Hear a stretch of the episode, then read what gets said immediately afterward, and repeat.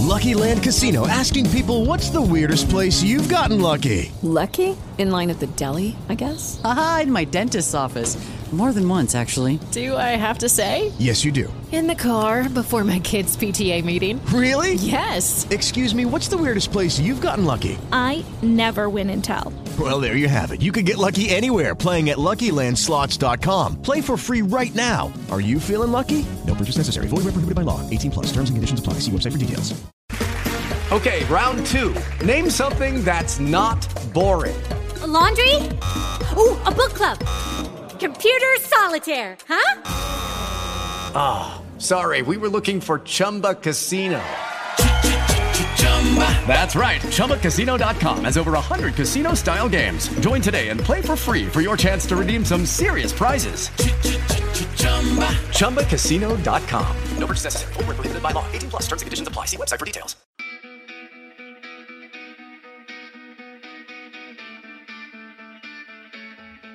Olá, amigos do podcast da Ponte Preta no portal CBN Campinas. Mais uma semana de Série B, uma semana em que o torcedor ponte pretano começou de uma maneira mais leve, mais confortável. Isso em relação às últimas semanas, porque a Ponte terminou aí a rodada na 15ª colocação com 22 pontos, 3 pontos a mais que o primeiro integrante da zona de rebaixamento e mais uma equipe no meio né, desta situação. Ou seja, é, em relação às últimas rodadas, em relação a boa parte do campeonato, talvez seja o melhor momento da ponte dentro do Campeonato Brasileiro da Série B. Vitória contra o Brusque por 3 a 0. Um placar, um placar clássico, claro, um placar que dá a impressão até de uma goleada, dá a impressão de um jogo muito tranquilo, mas longe disso, muito longe disso. A Ponte teve problemas sim contra o Brusque, notadamente no segundo tempo, em que o Brusque amassou a Ponte, e se não fosse o goleiro Ivan, a Ponte poderia, ou nós, né, poderíamos estar falando aqui de, de um outro resultado. Mas venceu. Ponte teve mais uma vez o Moisés como grande destaque, Rodrigão foi à rede, haja vista que a equipe não contou com o Camilo, aliás, é algo que o técnico Gilson Klena pode até rever para os próximos jogos. O Camilo é um cara importante, é um cara diferenciado, mas até agora não entregou aquilo que se espera, não entregou aquilo que foi investido. Né? O Camilo é a referência técnica da Ponte, não só em termos de qualidade, mas em termos de currículo, né? O Camilo foi seleção brasileira, foi Botafogo, foi Chapecoense, ou seja, Inter de Porto Alegre, defendeu grandes equipes. Então, por isso, ele é o cara com, com um know-how interessante, mas que até agora não fez valer todo este histórico positivo na carreira. E antes do jogo contra o Brusque, ele sentiu o joelho e acabou não sendo aproveitado. É, outra coisa que podemos destacar a atuação do Ivan, como eu disse até, um dos responsáveis pela vitória, com defesas importantíssimas e um milagre no segundo tempo. É, a partida ali estava 2 a 0 e talvez um 2 a 1 iria complicar muito a situação da Ponte Preta diante da equipe catarinense e o Ivan foi aí um dos responsáveis, um destaque do jogo e até o técnico Gilson Kleina chamou atenção na entrevista coletiva dizendo que fez né, algumas indagações, bateu um papo com o Ivan, dizendo, né, conversando com o Ivan, querendo saber do Ivan, goleiro de seleção brasileira, o que ele queria em termos de Ponte Preta. É claro que algumas coisas a gente tem que entender com relação ao Ivan. Retornou de lesão, não foi convocado para as Olimpíadas com a seleção brasileira.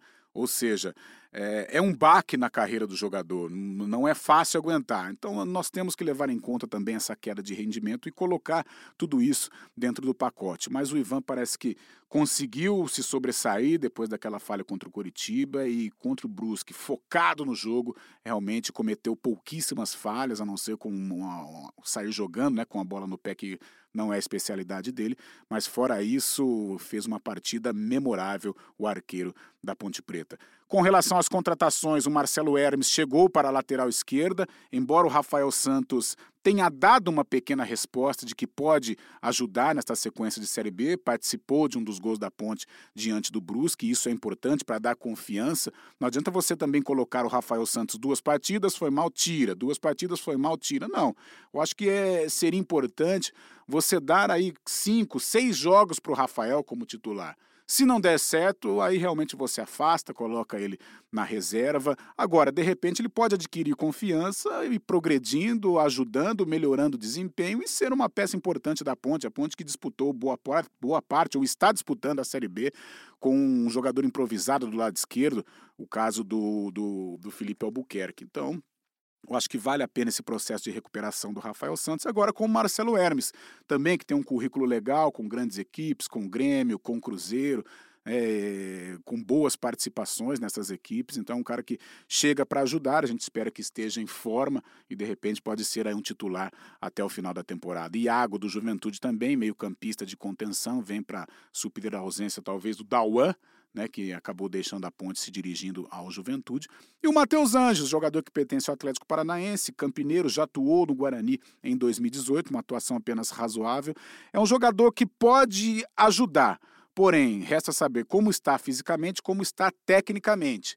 Né, porque se ele estiver na ponta dos cascos, é um cara que, que pode ser até uma solução dos problemas da ponte, ali na criação, é um, é um cara que tem um bom chute, tem um bom arremate, então pode ser aí um, uma contratação para ajudar a Ponte Preta, principalmente nesse setor de criação que a Ponte sofre tanto. O Camilo até agora não entregou, o Fecim mescla boas e más atuações, ultimamente tem feito boas partidas e marcado gols, isso é importante, mas se o Matheus Anjos realmente efetivar a sua chegada no estádio Moisés Lucarelli, pode ser um cara para ajudar a ponte nesta luta ferrenha para escapar da zona de rebaixamento.